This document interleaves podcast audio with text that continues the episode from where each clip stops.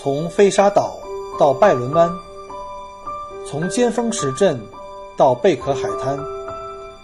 从巴罗沙到沉船海岸，请跟随老司机一起，让我带你走进精彩的澳大利亚。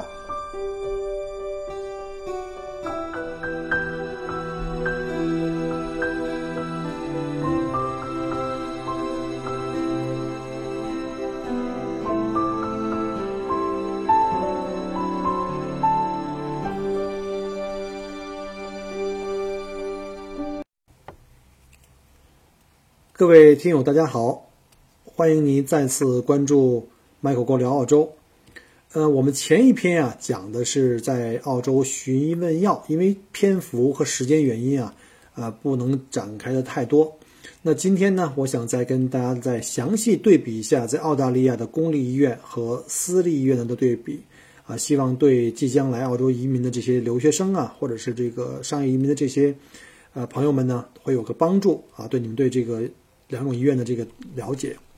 因为近期有很多听友呢问了相关的这个问题，所以我想把这块呢再展开讲一下。首先呢，我们就直入主题啊，关于这个很多人在问这个所谓等待期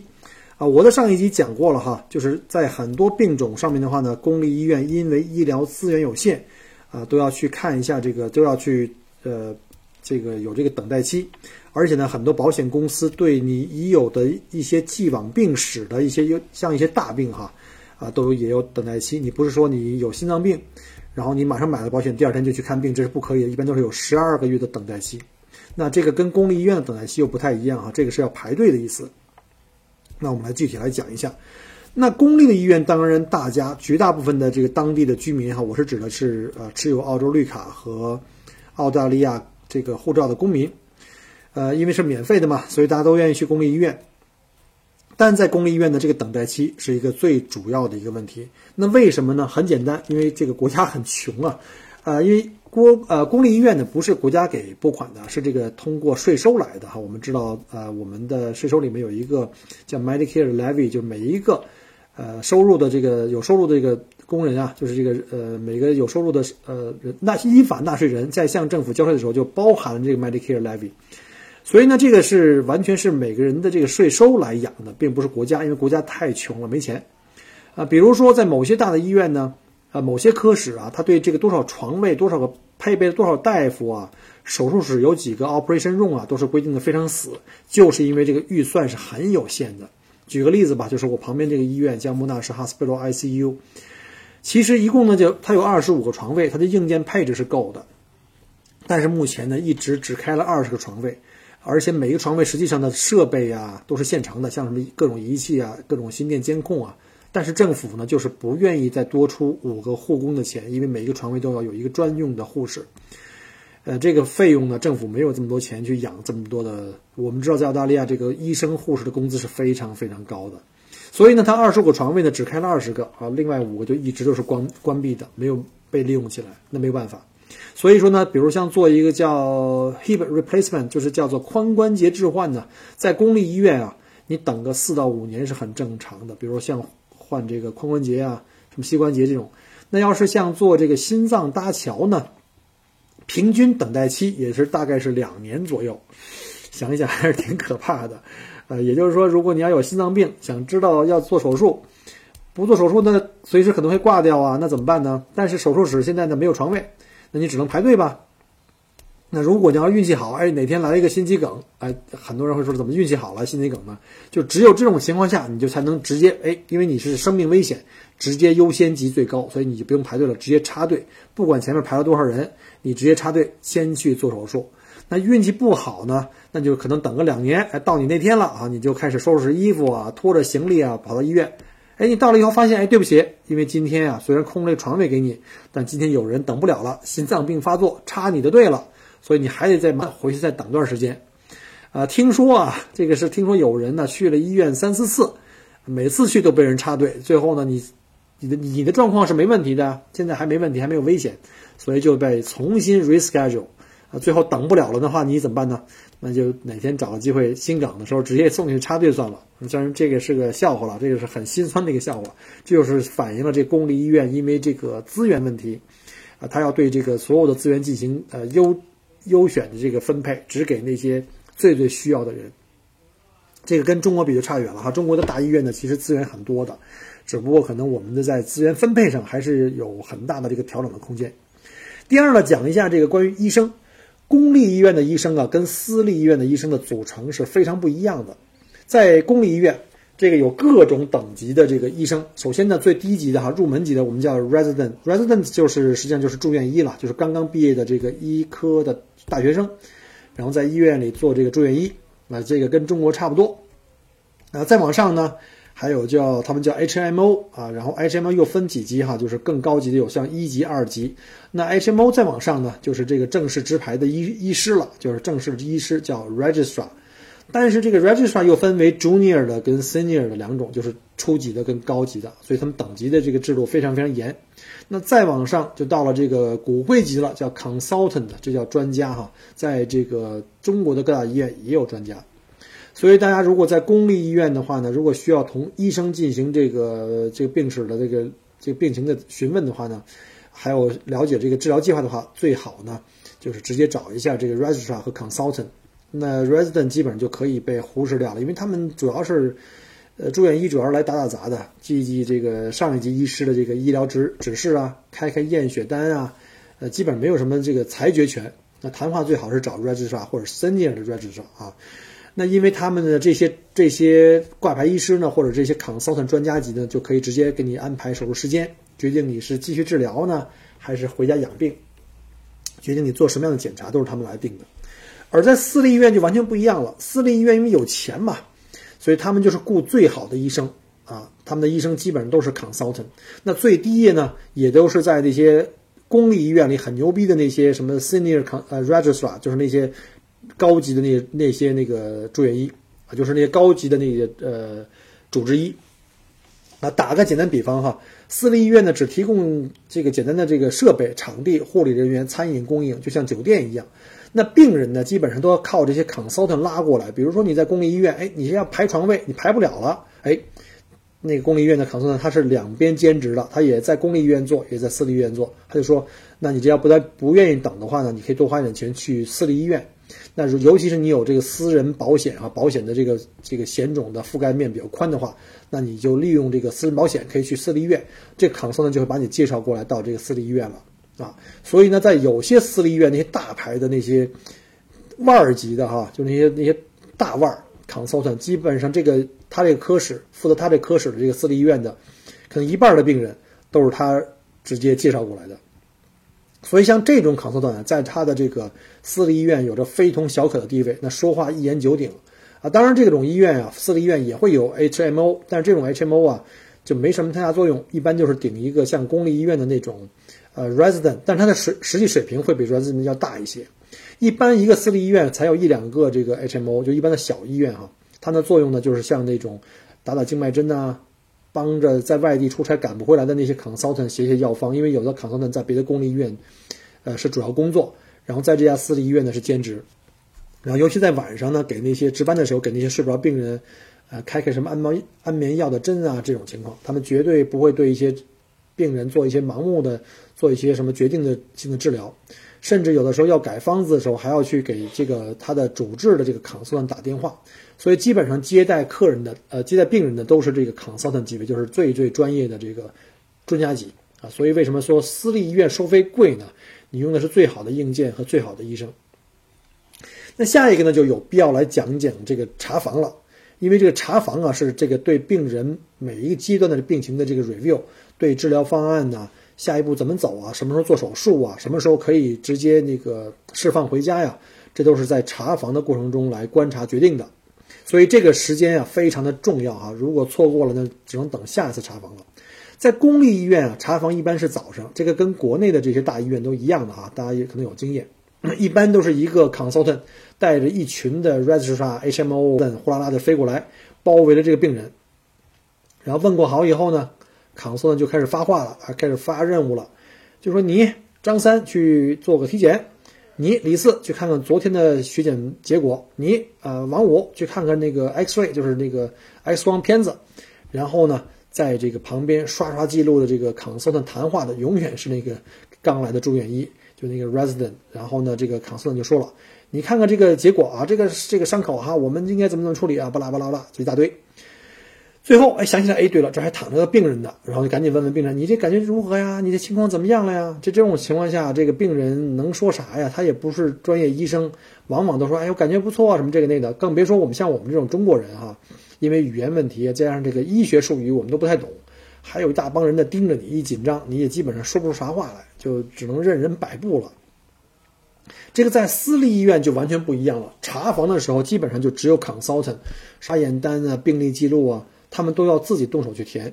最多旁边可能跟着一个 nurse in charge。这个 nurse in charge 就是，呃，每一个私立医院基本上都是单人间，然后你每一个人都有一个主要负责你的一对一的一个护士，然后这个护士跟着他走。因为绝大多数的这个 consultant 都有这个 public hospital 的一个 workload，就我讲过他是在兼职了，所以他一般都是在在把这个这个公立医院那边工作的自己的职职责行使完了以后。才会到私立医院这边来查房，所以每个医院呢，每个私立医院的每个 consultant 的查房时间都可能不太确定，但总会有一些规律可循。啊，最好呢是问一下那里工作的这个护士，问问医生什么时候来查房。这样的话，你可以做个呃安排，比如说你在什么时间这儿等着他，啊，别到时候发生最尴尬的事情，就是你在厕所里上厕所的时候，或者是这个这个洗澡的时候，医生来查房，他不会等你的，可能今天就错过了。那第三个呢，我们来。谈一下这个软硬件的配置哈，可能很多同学会更关心软硬件，比如在公立医院治疗好呢，还是私立医院治疗好？其实这个问题啊，还真的不太容易回答。那只能说从客观上看一下啊，把这个公立医院和私立医院分为几个角度。第一个呢，就是环境，公立医院就是我们都说过了哈，因为是这个税收，这政府基本没什么拨款。绝大多数呢就是这个脏乱差，当然这个脏脏乱差没有那么夸张了，就是一般都是乱是多的，因为人太多。呃，跟中国的大多数的公立医院比，还是都不错的啊，在这边哈。呃，然后呢，他们就是病房比较小，男女混住，真的是这样，一般是四个人一间。你要是想住个单间是很难的，因为这东西你想免费还想住单间，这就很难了。除非你这个是那种有传染性的，你可以住单间，或者是那种病特别重的。你可以住住单间，有那个什么重重病呃监护室啊，啊，然后呢，还有就是单人间也是特别小，但是在私立医院就不一样了，那私立医院环境好很多啊，就跟酒店的房间一样，有自己的厕所、卫生间，然后还有鲜花、地毯，还有音乐，一般都是单人间。因为我陪我太太去，啊，我们旁边的私立医院住过一段时间院，就是当时怀那个小 baby，我们的老二，因为心脏检查的时候有问题，最后经过了多轮的筛查。呃，非常非常保守的，最后确定说这个心脏是法鲁氏四级，非常非常严重，所以我们最后决定还是拿下来了。然后呢，这时候就住的是单人间，就感觉还是不一样的，照顾的非常好。OK，那这个公立医院呢，就是这个不是这个私立医院也有双人间跟四人间，但是肯定都是嗯男的女的是分开的，绝对不能混住的，不能像那青旅似的。所以呢，这个病呢可以要求单人间，只不过你要多花一点钱而已了，就是自己稍微的补贴一点，人保险公司没有全给你。好的，那再讲一下医生。前面呢，我们对医生已经大概介绍过了哈，这里就不再赘述了。呃，主要说说其他方面的。在公立医院的主要医呃优势是什么呢？就因为医院很大，科室配置配置的很全，他们一般都会有二十四小时的这个呃值班医生。也就是说，如果在任何的病人有这个病情恶化的前提下，或者突发情况的这个，就一定会有医生马上来处理。呃，如果要是超过了医生本身的能力跟等级的话呢，他们也会打电话及时联系那个更高级的 consultant 回来处理，啊，就是这种应急的这种方案。而且呢，在这种大的医院、综合医院里面呢，值班的科室一般每个科都有，比如说，呃，有值班的麻醉，有值班的这个肛肠外科、心外、心内，呃，等等等等。就是说，综合能力很强的公立医院可以很快的短时间内，呼啦啦召集一大批人马，可以来应付这个应急情况。这就是为什么在维多利亚州啊，就像墨尔本这个所在州啊，只有这个阿尔弗雷德这种大型的公立医院能够接受重大交通事故的伤员，因为一台手术的话要多个科室配合，麻醉、脑外、心血管、ICU、肛肠外科等等等等等，所以呢，要有能力随时，有的时候甚至是午夜的时间啊，你不知道什么时候会发生什么事情，什么喝酒了的，什么闹事儿了的，什么什么晚上开车这个出事故的，所以呢，你要及时能够召集一大批可以临时上手术台的医生啊，这个医院的实力一定是非常非常强大的。当然了，不是所有的公立医院都有这样的实力了。那再讲讲私立医院，那私立医院因为平时啊，他那康搜呢是兼职的，他在公立医院他有自己的工作，那平时你可能看不太见这个医生，这就是为什么有的人哈。呃，来到澳洲刚来的人会说这个私立医院可能比较危险，因为到了关键时候没医医生。其实呢，这个因为这个我刚才讲过了哈，这个私立医院的医生都是康搜，他们平时都是在这公立医院在上班的，他们不会长期待在这个私立医院。如果病人的病情有急急剧的变化的话，都是靠这个护士来紧急处理，并且打电话给医生来联络。呃，但是说实话，私立真的不安全吗？我并不这么认为啊。其实有一些非常棒的私立医院还是很棒的，就是很强大的。呃，比如说像有那些 A&E 啊、ICU department，就是这些应急部门啊，就是这个急诊呢。因为这两个部门一定都是有这个二十四小时值班的，二十四小时的这个医生啊，就是这种叫主治医生。而且在私立医院的上这个这两个部门上班的医生啊，他们的起步点都会比公立的高。起步点不像那个医院都是什么住院医之类的，他们这边最起码起步都是 registrar。或者是 senior 的 registrar，对于突发病情啊，他们的这个控制能力还是很很棒的，经验丰富嘛。然后等他们稳住病情，如果不严重，那第二天 consultant 会过来。那如果要是严重，他们也会联系这个 consultant 跟其其他不同这个科室的这个医生。然后等他们来了以后呢，手术室也准备好了，病人往往可以得到很快的这个妥善治疗。那如果要做大小大手术的话，先用 ICU 的这个私立医院可能。还是不太适合，大家在选择的时候可以注意一下。那最后呢，还有一个就是私立医院的好处是，你可以直接在最好的硬件环境的医院得到最好的医生的最好的治疗，因为私立医院有钱，他这钱哪来的？第一，保险公司；第二，可能是这个社会捐款或者这些他的股东。但是他的费用会很贵，呃，一般都是比较适合那些富人啊、电影明星啊、一些特有钱的人，或者是你愿意多花点钱买私人保险的人。像我们家就是买了这个不怕的家庭险，呃，上次我们去住医院的时候就是一个单人间，然后全程都是这种特别好的这个硬特别好的医生，啊，甚至你可以自己选自己合适的、更喜欢的这个什么麻醉师啊、开刀的医生啊来做手术，这是可以挑的，就跟在中国点这个医生一样的啊，当然就是要多花钱吧，反正记住了哈，只要钱到位，他怎么都行。一般在私立的呃医院行医的医生啊，都是这个特别在这个行业里都特别有名的这种大腕儿，consultant 级别的。私立医院愿意花更多的钱去找这种人去去做，那公立医院就不一样了哈。所以呢，这个这方面的话，肯定是公私立医院的这个实力更强一点。那如果在公立医院的话，很多的情况下，真的你可能会被拿那个被那个 junior 的医生来练手，就是拿那个新医生啊。这个在我们在国内也是这样的。一般你要是。小病小灾儿可能会被实习医生拿来练手，尤其是在公立医生听说，在公立医院听说他们生小孩的时候，很多接生的那些都是那个呃 junior 的那个 registrar，就是初级的医生，而 consultant 或 senior 在旁边指导一下。有些接生那个 junior 水平可能真的是，可能是头一回大姑娘上轿头一回，有时候经验丰富的那些 midwife，所谓这个接生婆啊，这个接生护士都比他们经验多。所以呢，这个就给大家一个。一个大概的概念哈，好，最后呢，第四点我们讲一下急诊。这个急诊呢，呃，还是能够看出来这个公立医院跟私立医院的一个区别，啊，以及他们背后为什么不一样的这个原因。在澳洲的急诊啊，向来以等待时间超长啊，被大家所诟病啊，这个是一个现实问题。先说说私立医院的急诊，我想跟大家讲的是，为什么很多私立医院不愿意设立急诊，不愿意接收这个病重的急诊病人。其实很简单，因为私立医院它不是政府还是保险公司啊，啊，不论是政府还是保险公司，他们都不给报销这部分费用。你急诊的话，要一定要去这个公立。也就是说，私立医院的急诊如果来他接了一个病人的话，他就亏了一个病人的钱啊。尤其这这个病人没有钱，他给他发了账单，他也付不起的话，就完蛋了。所以说，这是为什么私立的去私立的那个医院的急诊去看病的话呢？就算是你有私人保险，保险公司也会要让你自己付。但一部分，因为这东西他们不会全报的，大概是两百五到三百五之间。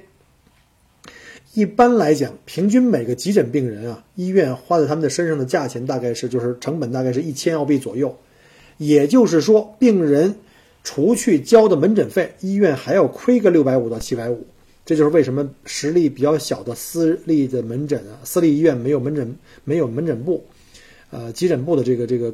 原因。那为什么大的私立医院愿意亏钱呢？有的大私立医院那个急诊是二十四小时开的，因为他们床位多，他们有住院部。你别忘了，接了急诊，可能经过简单处理，就会直接转到病房去，到了这个住院部了。所以呢，多招收了病人以后呢，眼前亏了小钱，但是只要住进医院，就可以挣大钱了。不管是政府给一部分，还是保险公司给一部分，还是个人给一部分，也就是说，只有病人从急诊转到普通科室的住院部。医院才开始从这个病人身上挣钱，这个听起来是不是有点像国内的医院啊？这个，这个换汤不换药哈。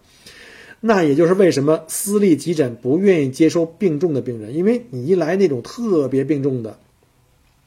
你可能做很多项检查，像 CT 啊、B 超啊、血检，这都是钱，耗费大量的人力物力。如果要是再上个什么什么，呃，呼吸机啊，直接插管了，那必须是一对一的护理，它还得有一个这个专。一对一的护士和那个医生来接待他，那这样的话就人力资源就全部被占用了，而且分分钟再挂了，这可能还转不到那个病房呢，就得贴很多很多钱，所以这样的话呢，医院就亏大发了。那很多人说，那这个急诊他会不会经常有那个关门不接客人的这种可能性？其实他这说法不叫不叫关门，应该叫 bypass。什么叫 bypass 呢？也就是说他拒绝接收那个 ambulance，就是急救车送来的病人，因为。凡是不管公立还是私立的急诊部门，呃，整个澳洲或者说整个维多利亚州，我们的这个 ambulance 就是这个急救中心，都会往你这边来送客人啊，送病人。因为这个私立医院不像公立医院那样没有权利拒绝救护车，因为你公立医院必须得接收啊。但是私立医院因为不从政府拿钱，所以呢，他们一般不太愿意接这种。除非他们自己还有床位啊，就是他们的这个病房部还有床位，他们可以从这个门诊转过去。如果私立医院的病房满了，急诊马上就会通知这个救护车的总部，跟他说我们已经满了，我们要 bypass。bypass 这意思就是我们不不再接收这个这个急诊了，所以你要往别的呃医院、别的大的私立或者是公立去送，因为急诊的目的就是为了给后面的病房带客人，但是他后面的这个病房满了，也就没办法了。那谁还会在亏钱做呢？而且我给你做了急诊，我还要给你帮你转到其他医院去，那等于给别人做嫁衣裳了啊！你看有一些比较牛的私立医院哈，一年三百六十五天，可能要跟那个 ambulance 总部说，我三百六十天都要摆 pass，因为住院不小，都已经收满了。但是呢，有一点，私立医院的急诊啊是没有办法拒绝自己开车或走进来急诊部的病人。比如像我们要是家里有什么人，你觉得很急啊，你没有叫那个 ambulance 自己去的，你走进门，你说我要来挂急诊，他是没有权利拒绝你的啊，这个要记住哈。呃，只要你到了，他必须接待你。在这个急诊工作期间，家属开车过来呀，不用通过这个 ambulance 啊。好，所以说呢，这个敢开异地的，就是这个 emergency department 的这个私立医院都是很牛的，医疗水平首先要特别好，这个综合实力也强。不信大家可以观察一下哈。可以开急诊的私立医院一般都有 ICU，而且呢规模呢可能有大有小，但是他们肯定这设备啊，强设备来说都是最先进的，来用来对付最坏的情况。而且在私立上班啊，呃，水平通常都是比其他公立的这个这个都要高，因为它级别高嘛，一般都不是这个呃什么这个 resident，都是 senior 的这个 registrar 或者 consultant，所以都是属于大腕级的。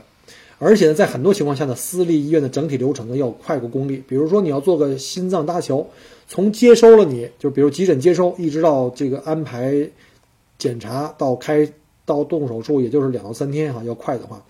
那在公立的话呢，运气好的话呢，至少一到两个礼拜是要有的了。所以你可以想象一下，这个存活率也是还是有差异的。所以我说，为什么说私立不见得像别人说的那样，说那个医生的那个数量太少。那公立医院的急诊科给人感觉就是你花儿都谢了，人都石化了，病还没看着。呃，原因有几个，第一个就是很多的这个私立医院不愿意设急诊部，那赔钱买卖没人愿意做嘛，所以 ambulance 呢就只有不停的把那个急诊病人或者危险的病重的这个病人送往公立医院。那可怜的公立医院本来就已经人满为患了，他只能是，他又不能拒绝，他只能是接，接了以后就按照这个优先次序慢慢排嘛，就是所以等的要特别特别长。第二呢，国家对于这个整个的控制啊非常非常紧，医院的床位是很难去扩容的，所以公立医院不可能有那么多床位，而且呢，他的病人差不多就 OK 了，没有什么危险了，一般都会劝你早点离开医院，给别人腾房，因为下面已经排了很多人了。第三呢，就是有一些非常非常无谓的人浪费了大量的医疗资源，这里的人我是指了，不像在中国哈，就什么人都往那个急诊室里送。这里指的是一些，比如像瘾君子啊、吸毒过量啊，被急救中心或家里人给送过来，或者是那些，呃，饮酒成瘾的，然后又酒精中中毒了，被家里人给送过来。这些人是长期的、反复的浪费纳税人的钱。今天喝高了给送来了，明天好了又给放出去了，过两天又来了，就就简直就没完了，反反复复就跟这个这个住酒店似的。反正他不是自己花钱，都是我们纳税人花的钱。这种人是最可恨了，我跟你讲，在澳洲这种人还真不少。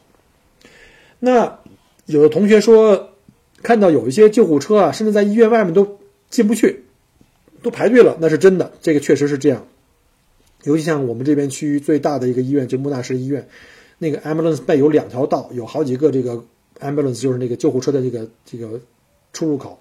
但是到了高峰期的时候，有好多车就要排队了，就是我们叫那个 paramedic 排排队，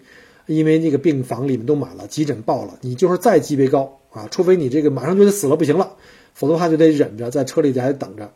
但是呢，唯一的好处是什么呢？这个 paramedic 会给你一个最初步的治疗啊，他基本上车上那些都是一些呃比较综合性的一些医生啊，他们都会知道给你吸氧啊、止痛啊、打 IV 针，就是打这种急救急救针啊。但是你们一定要记住哈，这个 paramedic 就是这个所谓的这个急救车没有免费的，费用呢是相当高。在澳大利亚，虽然我们去医院治疗住院公费的，尤其是可以不要钱，但是救护车是相当贵的。尤其有的时候呢，如果不幸有用到这个叫 air ambulance，就是这个急救飞机的话，那就真的是天价账单了。所以我有我就建议建议各位哈，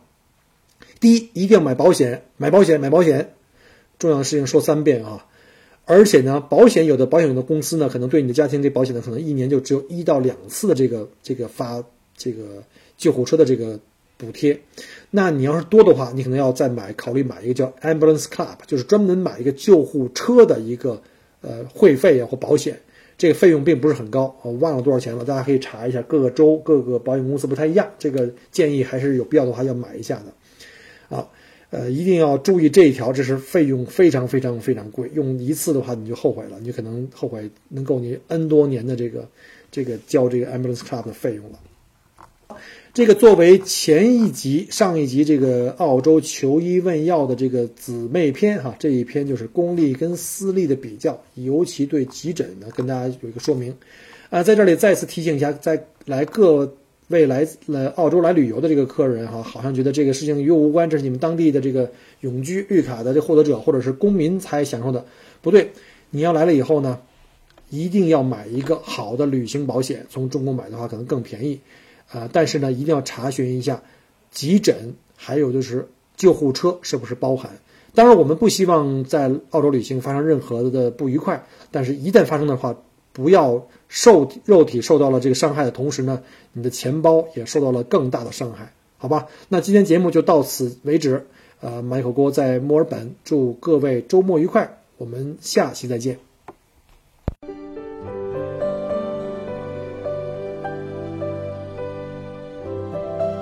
很荣幸您的收听和关注。如果您喜欢我的节目，请您把它转发分享给您的朋友们，同时。也欢迎您线下跟我留言互动，除了喜马拉雅，也欢迎您加我的个人微信，并关注我的旅行服务公众号“墨尔本精品旅行”。我给大家准备了很多关于澳洲旅行的资讯和攻略，请您跟随我一道走入精彩的澳大利亚。